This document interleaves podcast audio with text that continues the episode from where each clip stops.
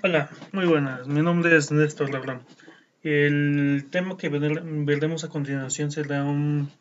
tema, bueno, será en esencia la matriz, la matriz de riesgos y el análisis de riesgos. Como tal, a lo largo de todo, a lo largo de la vida de una empresa, siempre se ha visto expuesta a ciertas situaciones, en este caso los riesgos, y por ende siempre es importante tener un, un control parcial o total, bueno, en este caso debería ser mejor un control total de todos los riesgos, por ende se hace lo, un análisis de riesgos. Como tal, un análisis de riesgos es, es en esencia una gestión integral de los riesgos que se vuelven, que son parte fundamental para la estrategia y el funcionamiento oportuno de una empresa. Es, bueno, este, este análisis de riesgos permite dar un valor extra, un valor, un valor económico para los accionistas o empleados o inversionistas, entre otros, que permitan saber y determinar si el proyecto como tal o la empresa como tal es factible para poder realizar una inversión y poder invertir dentro de esta. Siendo de, siendo de esta forma, pues en este sentido, pues existen varias formas de poder realizar un análisis de riesgos y por ende se necesitan ciertos criterios, como por así decirlo, bueno, en este caso ciertas partes, que sería definir los criterios a partir de los cuales admitirán los riesgos, donde en este caso son criterios en los cuales si es, no sé, si es muy, si el criterio, si, no sé, si el criterio dice que está del 1 al 5, permite donde el 1 es el más bajo o inerte y en este caso no, no surte efecto y el 5 es un riesgo muy grande. De, esta manera se pueden definir también lo, el análisis de riesgos mediante un mapa de riesgo, donde explica y expresa detalladamente de manera gráfica los pasos y las secciones de todos y cada uno de los posibles riesgos que puedan aparecer dentro y fuera de la empresa. El tercer punto de esto de los de los elementos es el, es el monitoreo y la medición de las categorías de riesgo. En este caso, el monitoreo y la medición permiten impactar y verificar y el valor, el valor agregado y el valor global de que de todo es de todo el problema o en este caso del todo el, riesgo en el cual se está trabajando o en el cual se puede suscitar en algún momento. El, cuarto paso es definir el nivel de pérdida. En este caso, pues va de la mano con el monitoreo y la medición, ya que de, toma como base esta última, bueno, el, toma el nivel de pérdida, toma como base el monitoreo y la medición, ya que de esta manera podemos saber qué, qué tanto es la pérdida apreciable la que se puede permitir en, dentro de una empresa, aunque generalmente no debería haber una pérdida, pues si no los inversionistas y accionistas no, no les darían ganas de invertir, obviamente. De esta manera podemos definir unos mecanismos que permitan a la empresa, si es que existen riesgos que son inevitables, definir ciertas ciertos planes de contingencia los cuales permitan una aclaración y, un, y una buena cobertura a los riesgos financieros que de los inversionistas o accionistas. dentro de esto, bueno, una vez más o menos definimos que análisis del riesgo es un documento en el cual podemos definir, bueno, valga la redundancia, definir los riesgos posibles que puedan suscitar dentro de una empresa. Por ende, es necesario poder tener un, bueno, un, valor agregado, un, una, en este caso una matriz que nos permita definir qué tan, qué tan importante y qué tan influenciable es el, problema, en este caso el riesgo. Como tal, una matriz de riesgo es una herramienta que nos permite ayudar a, nos permite con la ayuda del control y la gestión que normalmente se utiliza para identificar las actividades más importantes de una empresa, como son los como son un, un tipo y un nivel de riesgos en los cuales pueden ser inherentes o en, en estos casos o en algunos casos pueden ser muy importantes. Este, como tal, la matriz debe, en esencia, debe de ser un, un documento, pues, un, un, un, elemento en el cual debe ser flexible. ¿A qué me refiero con que debe ser flexible? Debe de ser flexible ya que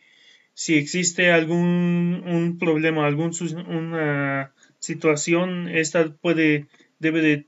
poder cambiar cierta, ciertos criterios para poder ser para poder ser creada y poder y para que esto para que los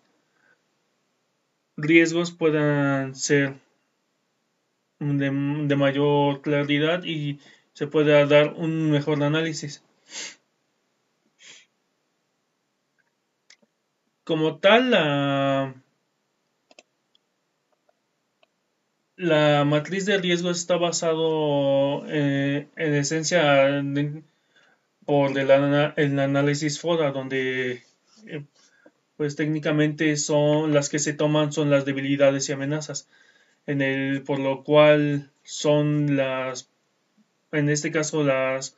más importantes, ya que las fortalezas y oportunidades son pues con pues sí, son en de este caso inherentes, ya que pueden, afectan al, al sistema y a la empresa, sí, pero son más oportunas y de mayor, de mayor calidad y permiten dar un vistazo bueno a lo que es la empresa. Y como tal, la matriz de riesgos, como ya decimos, que son los que utiliza las amenazas y las debilidades de esto depende de que dentro de la matriz de riesgo tenemos cinco apartados en donde está el riesgo, donde vienen todos los riesgos cada uno, bueno, son las amenazas y bueno, las amenazas y los y las debilidades previamente establecidas y analizadas. enseguida tiene una probabilidad de ocurrencia donde verifica qué tan ocurrente o qué tan posible es que pase ese problema, la gravedad del impacto, qué tan fuerte es el impacto, qué tan perjudicial es para la empresa que pase ese, ese riesgo o esa acción. Y el valor del riesgo es lo que se le da y pues el, el, bueno el valor del riesgo es lo que se le da dada la multiplicación de la gravedad del impacto por la probabilidad de la ocurrencia. Esto, pues, más adelante se va, se va a definir. Y el nivel de riesgo. El nivel de riesgo se define como muy bajo, bajo, medio, alto o muy alto. Bueno, en este caso es muy grave o importante, apreciable o marginal, donde marginal es el más bajo, es, es nulo, mm, apreciable quiere decir que eh, está presente, pero no es tan importante. importante quiere decir que pues obviamente está presente y si es y si es de importancia permite saber qué es lo que puede pasar y como tal el muy grave es pues en, algunos casos puede llegar a ser hasta catastrófico lo que decíamos del valor de riesgo dentro de la matriz de riesgos debe de tener una tabla, bueno, una ponderación en la cual en la cual se define si la cual se definen varias cosas donde primero está la probabilidad donde dice la probabilidad de ocurrencia y del otro lado tiene una gravedad de impacto donde dentro de la probabilidad son las filas que está empieza de, desde la más alta, muy alta, alta, media, baja y muy baja donde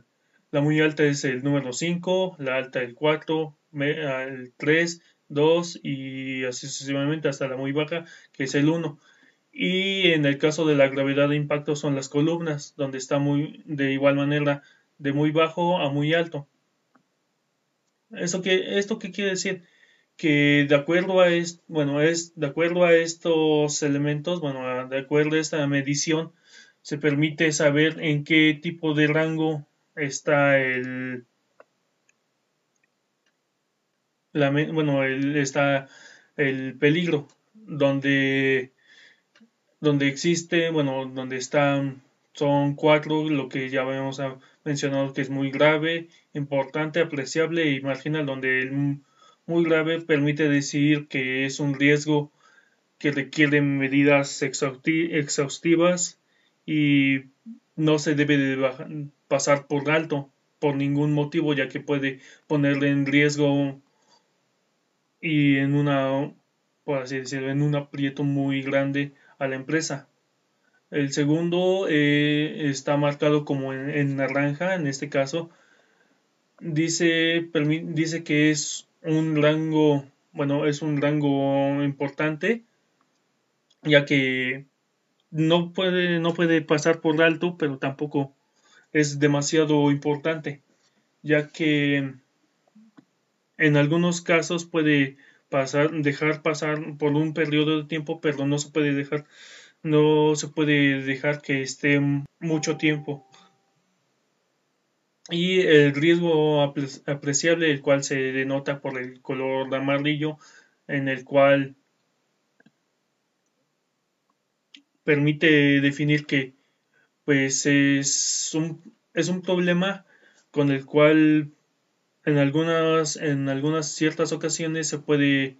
llegar a convivir, pero lo más recomendable es que no, no, se, no se conviva de forma natural con este y sea, se puedan tener medidas preventivas para que no pase este accidente o este riesgo. Y como último punto tenemos el riesgo marginal en el cual se sabe que existe, pero no, como tal no, no requiere unas medidas preventivas. Sin embargo, se vigilará para que éste no amenace de mayor forma a la empresa. Bueno, de esta manera, con la matriz de riesgo se pueden definir ciertas propuestas de solución a, a las a distintas amenazas o en este caso los riesgos. Un ejemplo de esto sería una empresa que está dedicada al software, donde una amenaza de estas, donde es muy grave, que es daños al software. En este caso, una propuesta de solución que sea en caso de que el software, eh, bueno, el daño del software o del hardware sea hecho por parte del proveedor, es, sería exigir un reembolso o una reposición del producto. Si es en caso de estar dentro de la empresa, tratar con suma, con suma precaución los distintos componentes, en este caso los distintos dispositivos, los distintos programas, para que de esta forma tengan un mayor cuidado. Y pues de esta manera concluiríamos este tema de hoy.